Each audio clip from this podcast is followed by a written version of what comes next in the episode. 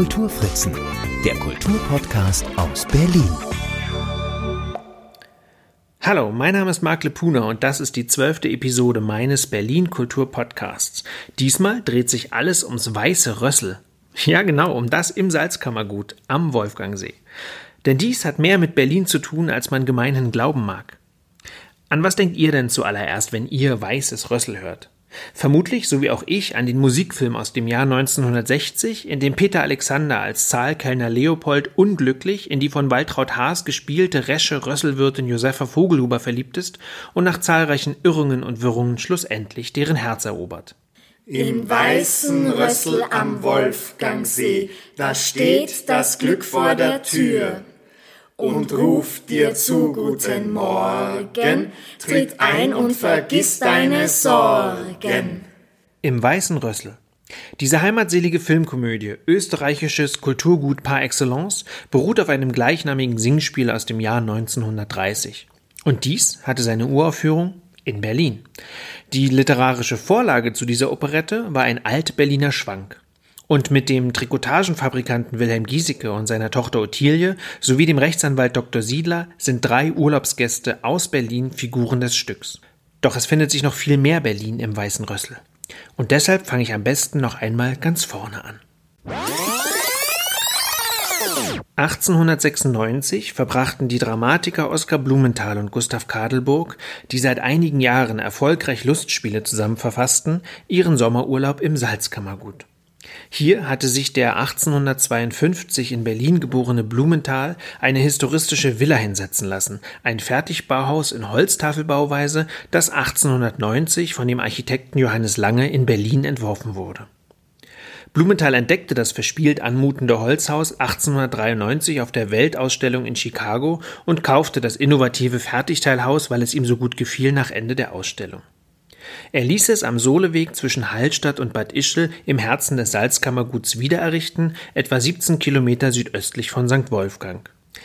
In dieser Villa Blumenthal entstand also 1896 der Bühnenschwank um die Rösselwirtin und den verliebten Zahlkenner Leopold, der am 30. Dezember 1898 im Berliner Lessing-Theater seine Uraufführung erlebte. 28 Jahre später, im Jahr 1926, flimmerte Im Weißen Rössel als Stummfilm nach Motiven von Blumenthal und Kadelburg erstmals über die Kinoleinwand. Zu dieser Zeit, vielleicht auch aufgrund dieses Films, entdeckte Erik Charell, der seit 1924 Intendant des großen Schauspielhauses in Berlin war und dort mit musikalisch schmissigen Revue-Operetten für Furore sorgte, das Potenzial des Blumenthalschen Lustspiels. Er beauftragte Hans Müller, den Chefdramaturgen der Filmfirma UFA, das Stück zu einer Operette umzuarbeiten. Müller behielt die Handlung der Vorlage weitestgehend bei. Sein wichtigster dramaturgischer Eingriff ist die Einführung des Kaisers im Finale des zweiten Aktes, einer Figur also, die Ende der 1920er Jahre das Stück bewusst historisiert. Mit der musikalischen Oberaufsicht beauftragte Charell den Komponisten Ralf Benatzky, mit dem er seit der Übernahme der Leitung des großen Schauspielhauses erfolgreich zusammenarbeitete. Die Stücke von Charell und Benatzky kombinierten geschickt alte bekannte Musik mit neuen Jazzklängen der 1920er Jahre. So integrierte Benatzky im Weißen Rössel die österreichische Nationalhymne und Volkslieder und kombinierte sie mit seinerzeit modernen tanzbaren Nummern, darunter Foxtrot, Slowfox und Shimmy. Auf Wunsch Charells und sehr zum Ärger Benatskis wurden Einzeltitel von anderen Schlagerkomponisten in das Stück mit aufgenommen, darunter Lieder wie Die ganze Welt ist himmelblau von Robert Stolz, Zuschauen Kaninett von Bruno Kranichstetten oder Was kann der Siegesmund dafür, dass er so schön ist von Robert Gilbert, der in letzter Sekunde auch damit beauftragt wurde, alle Liedtexte neu zu verfassen. Die Uraufführung fand vor 90 Jahren am 8. November 1930 im Großen Schauspielhaus in Berlin statt. Die Besetzung konnte sich sehen und hören lassen. Film- und Kabarettstars wie Camilla Spira, Max Hansen, der bereits im Stummfilm vier Jahre zuvor den Leopold mimte, Walter Jankun, der einzige Opernsänger im Ensemble, Paul Hörbiger oder Otto Walburg, der seinerzeit als schnell sprechendster Komiker aller Zeiten gefeiert wurde, spielten die Hauptrollen. Über die Premiere urteilt die BZ am Mittag. Die Landschaft von Wolfgang baut sich bis in die alpenglühenden Gipfel auf und geht rund ums Parkett, das zum Talkessel wird. Die Echtheit zu beglaubigen, rollte ein richtiger Omnibus auf die Bühne, allerdings viel zu pünktlich. Der See lade zum Bade, ein Wasserfall spult seinen silbernen Zwirn, ein richtiger Regen schnürt vom Himmel und Ziegen meckern dich an. Waschecht auch Schuhplattler, Jodlerinnen, Watschentänzer und die Kostüme, die Trachten sind. Ein Volk von Sennern, Hirten, Jägern, Schützenmädels, Feuerwehrleuten, Veteranen, Bauern, Wirtshausleuten koloriert das Milieu. Und das Lokalkolorit wird sozusagen synkopiert von der Internationalität der Girls und Boys, die beweisen sollen, dass auch St. Wolfgang nicht außer der Welt liegt. Ihre Tänze sind das fließende Band, das die Handlung aufrollt, heranträgt, in Takte und Akte teilt. In diesen Tänzen triumphiert nicht nur der Rhythmus der Beine, der Musik, sondern auch der Kostüme. Farben, Stoffe, Zusammenklang. Wunderschön. Der Rhythmus, die Zweiteilung, setzt sich bis ins Orchester fort, dessen linke Jazz, dessen radikale Rechte Zitter und Laute sind. Heimwehlaute unter Steirerhut und Hahnenschwanz. Trotz allem heraufbeschworenen Lokalkolorit darf man nicht vergessen, dass hier mit norddeutschem Blick und leichtem Spott auf Österreich als Erholung versprechendes Urlaubsziel geschaut wird. Statt schmonzettenhafter Heimatseligkeit spielt das Fremde eine wichtige Rolle im Stück. Der Moloch der deutschen Großstadt fällt nicht nur mit seinen musikalischen Einflüssen aus dem Amerika der 1920er Jahre in das durch und durch folklorisierte Salzkammergut ein, auch die Berliner Figuren stören das postkartenschöne Idyll St. Wolfgang empfindlich, allen voran der weltmännische Rössel-Stammgast Dr. Otto Siedler, Josefa Vogelhubers Love Interest und somit ausgesprochener Nebenbuhler Leopolds. Auch im ersten Auftritt des Trikotagenfabrikanten Giesecke mit seiner Tochter Ottilie sieht man, wie Heimat und Fremde aufeinandertreffen. Mit dem Dampfschiff erreichen die beiden das Urlaubsziel und begegnen Leopold, der sie in Empfang nimmt.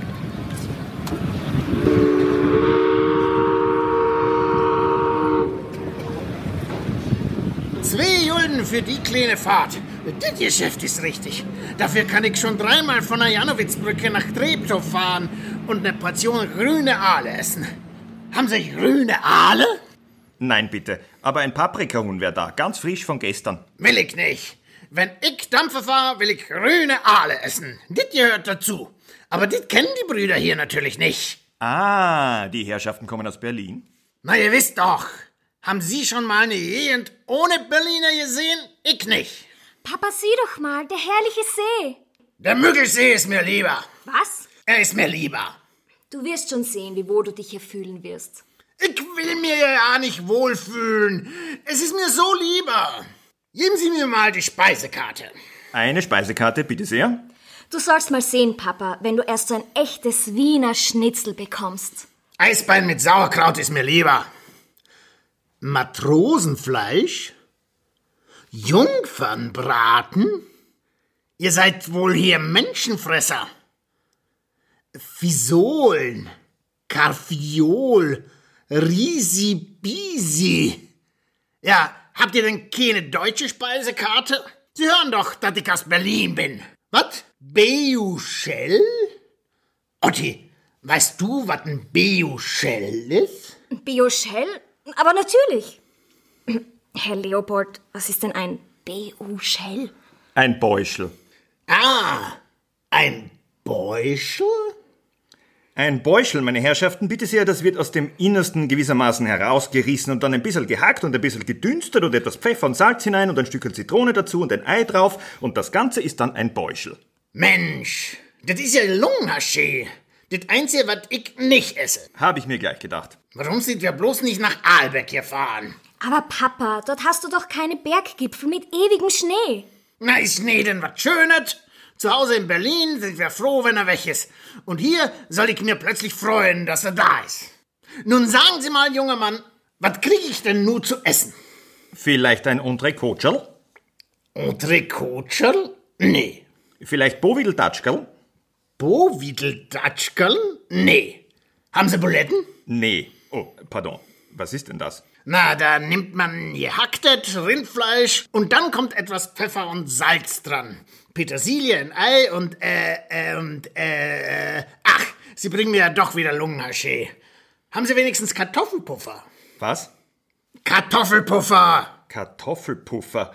Kennen wir nicht. Mensch, Sie kennen keine Kartoffelpuffer. Noch nie was gehört von Kartoffelpuffer. Mit Preiselbeeren? Kartoffelpuffer mit Preiselbeeren kennen wir nicht.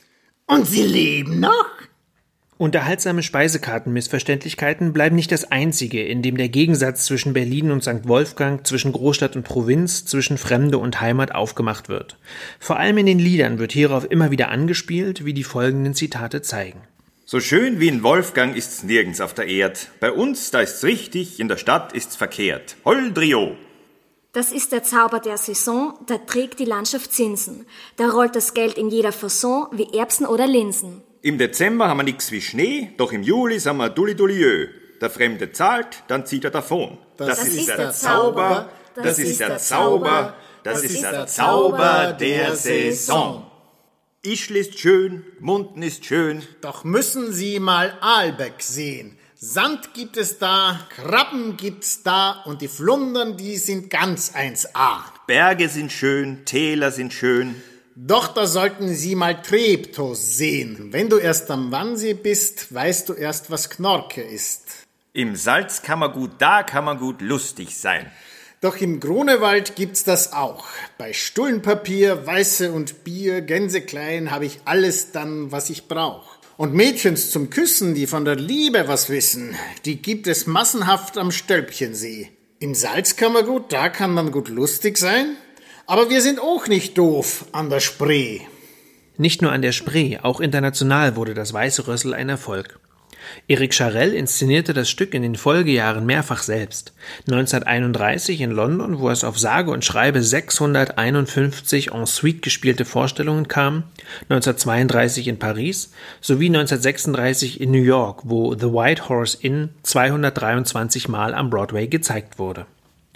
Zu diesem Zeitpunkt war das Singspiel in Deutschland bereits verboten. Die Nationalsozialisten hatten es wegen seiner jüdischen Mitautoren und wegen des despektierlichen Umgangs mit Folklore als entartet abgestempelt. Nichtsdestotrotz wurde die Musiktheaterversion 1935 erstmals verfilmt.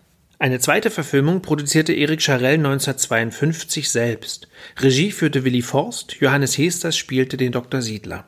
1960 kam es dann zur bekanntesten Verfilmung mit Peter Alexander, Waltraud Haas, Karin Dohr und Adrian Hofen.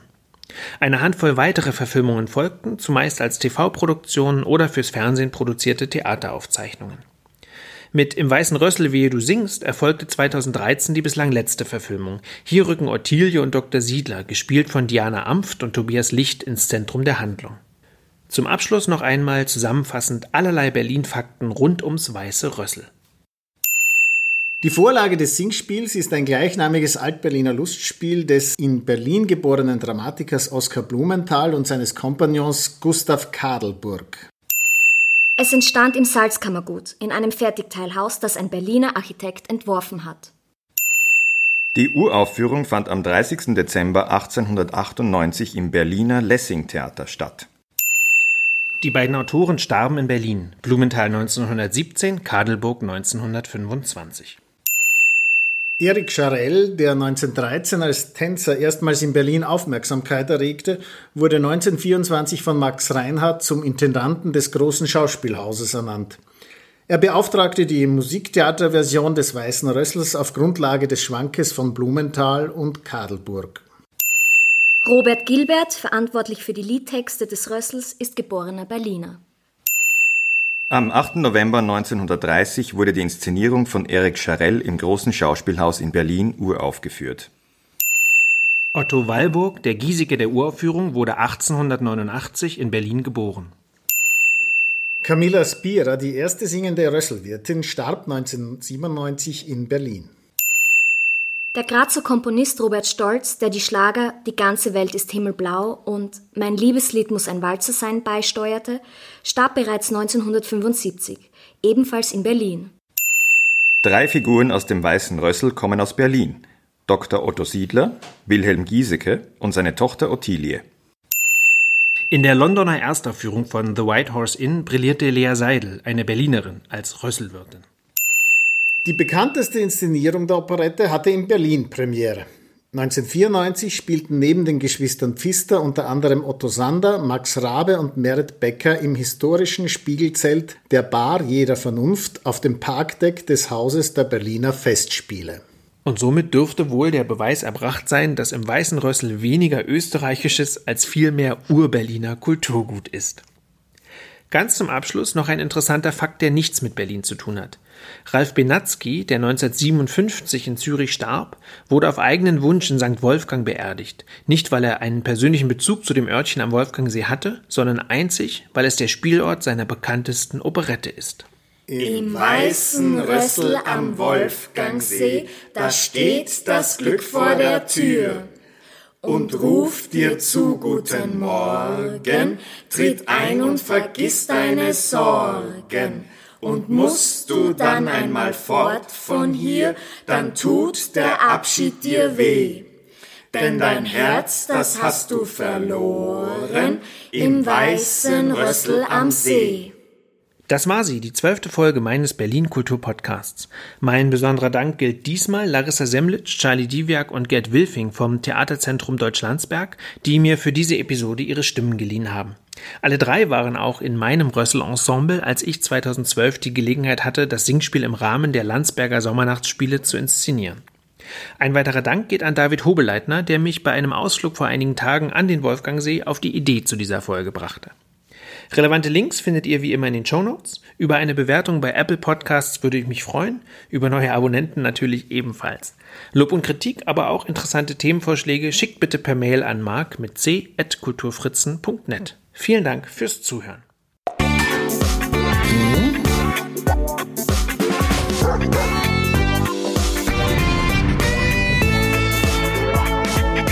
Die Kulturfritzen, der Kulturpodcast aus Berlin.